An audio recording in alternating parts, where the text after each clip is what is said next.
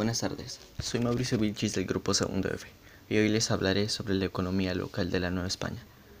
La llegada de los españoles a México supuso un cambio drástico en la vida económica del área. Tras un periodo de guerras y epidemias, se activaron nuevos elementos que alternaron la estructura económica, consecuencia de que adaptaron nuevos cultivos, se inició la actividad ganadera y se introdujeron nuevas técnicas procedentes de Europa. La nueva economía tuvo su fundamento en la, en la minería y las subsiguientes exportaciones mineras a Europa. En su fase inicial, el comercio entre México y Nueva España se limitó bastante a los metales preciosos, ya que los costes y tecnología de transporte hacían invariable otro comercio a lo que hay que añadir la falta de demanda en Europa de los productos americanos, por ser desconocidos en un principio y por su precio. Posteriormente, los territorios americanos enviaron a Europa oro, plata, cobre, diamantes, alimentos como el azúcar, el cacao, tabaco, pieles de vaca y materiales tintoreros.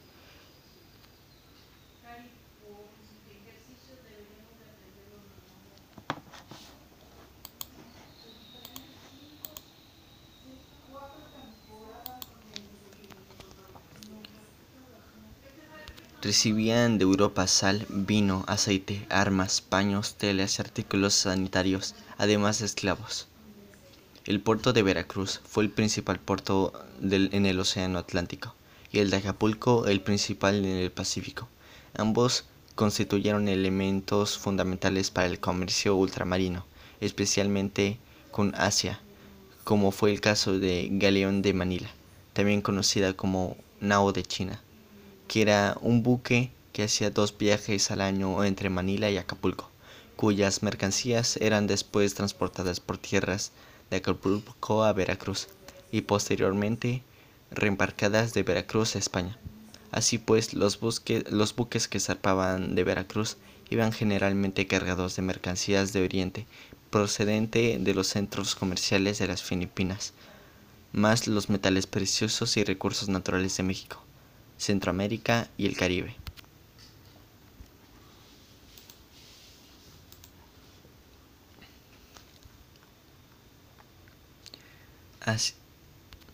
Hacia 1565, la corona estableció las reglas para el cultivo de plantas europeas en América.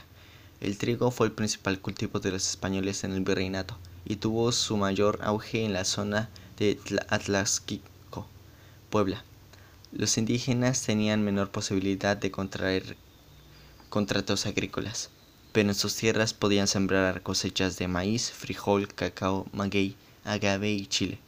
La caña de azúcar fue el cultivo más protegido por la corona, y a diferencia de otros, su producción no estaba limitada en un grupo social, y ello benefició a dueños de campos, cañeros, ingenieros, dueños de ingenios, azucareros, molineros y trapiches. El vid y el olivo fueron dos de los productos agrícolas más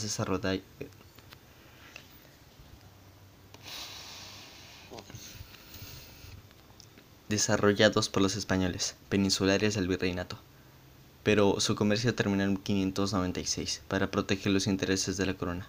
Fue entonces cuando comenzó el comercio del gusano de seda, con moreras plantadas en todo el país pero especialmente en el Bajío. Sin embargo, los mercaderes solían enfrentar la competencia de los vendedores de las Filipinas, pues su seda oriental solía ser más apreciada en la producción en Nueva España. La agricultura del mundo indígena tenía como base el maíz, que fue añadido como principal alimento de la dieta diaria de los novohispanos, junto al frijol y al chile. El maguey era usado para la producción de pulque, papel y otros productos. Consistía en una planta de fibras secas a la que se le extraía la pulpa. De sus espinas se hacían agujas y clavos. El agave era producido en la región de Jalisco, donde fue explotado junto con el añil eh, a partir de 1750 por industriales franceses como Adrien de Saint-Julien en el pueblo de Tequila se fabricó a base de agave la bebida homónima. La mayoría de los habitantes de la Nueva España se dedicaban a la agricultura y la ganadería. De ellas se sostenían alimentos para la población y productos para comerciar, en Europa y Oriente. Había grandes diferencias entre la agricultura prácticas por los españoles y de las comunidades indígenas. Los españoles explotaban grandes extensiones. Las haciendas compradas o recibidas como donación del monarca. Al principio de la colonia, los grandes propietarios hacían trabajar sus tierras a grupos de indígenas recibidos en encomienda, a quienes supuestamente debían proteger y educar cristianamente, a cambio de tributos y trabajo gratuito. Cuando a mediados del siglo XVI se suprimió la encomienda y se prohibió la esclavitud de indios, los propietarios tenían trabajadores por salarios muy bajos.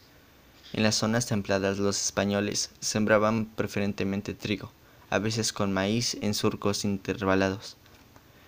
las regiones cálidas sirvieron para plantamientos de caña e ingenios azucareros y en menor medida plantíos de cacao. La ganadería en gran escala también fue practicada por los españoles. Las planicies de Bajío y del norte fueron dedicados a la crianza de reses, caballos y mulas. Los atos sumaban decenas de miles de cabezas, con tal abundancia que a veces se sacrificaba el ganado simplemente para aprovechar la piel. Los indígenas fueron expulsados de las mejores tierras y tenían constantemente problemas para conservar sus propiedades, lo que provocó rebeliones en distintos momentos de la época colonial. Sin embargo, subsistieron centenares de comunidades campesinas, dedicadas sobre todo a los cultivos tradicionales de maíz, frijol y chile. De acuerdo con la antigua costumbre indígena, la tierra era propiedad de la colectividad, pero cada familia era responsable por su trabajo y dueña de sus productos. La mayoría parte de la agricultura en Nueva España era de temporada. Años de buenas cosechas seguían con alguna frecuencia temporadas de sequías, causantes de escasez, hambrunas en las ciudades y el campo.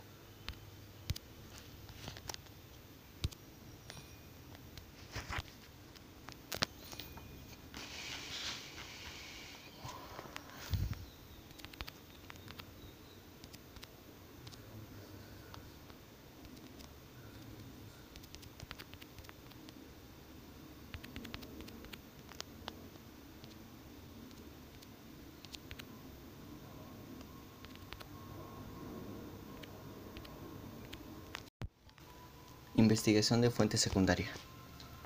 ¿Qué pueblos mágicos de México son exportadores de plata actualmente? Zacatecas.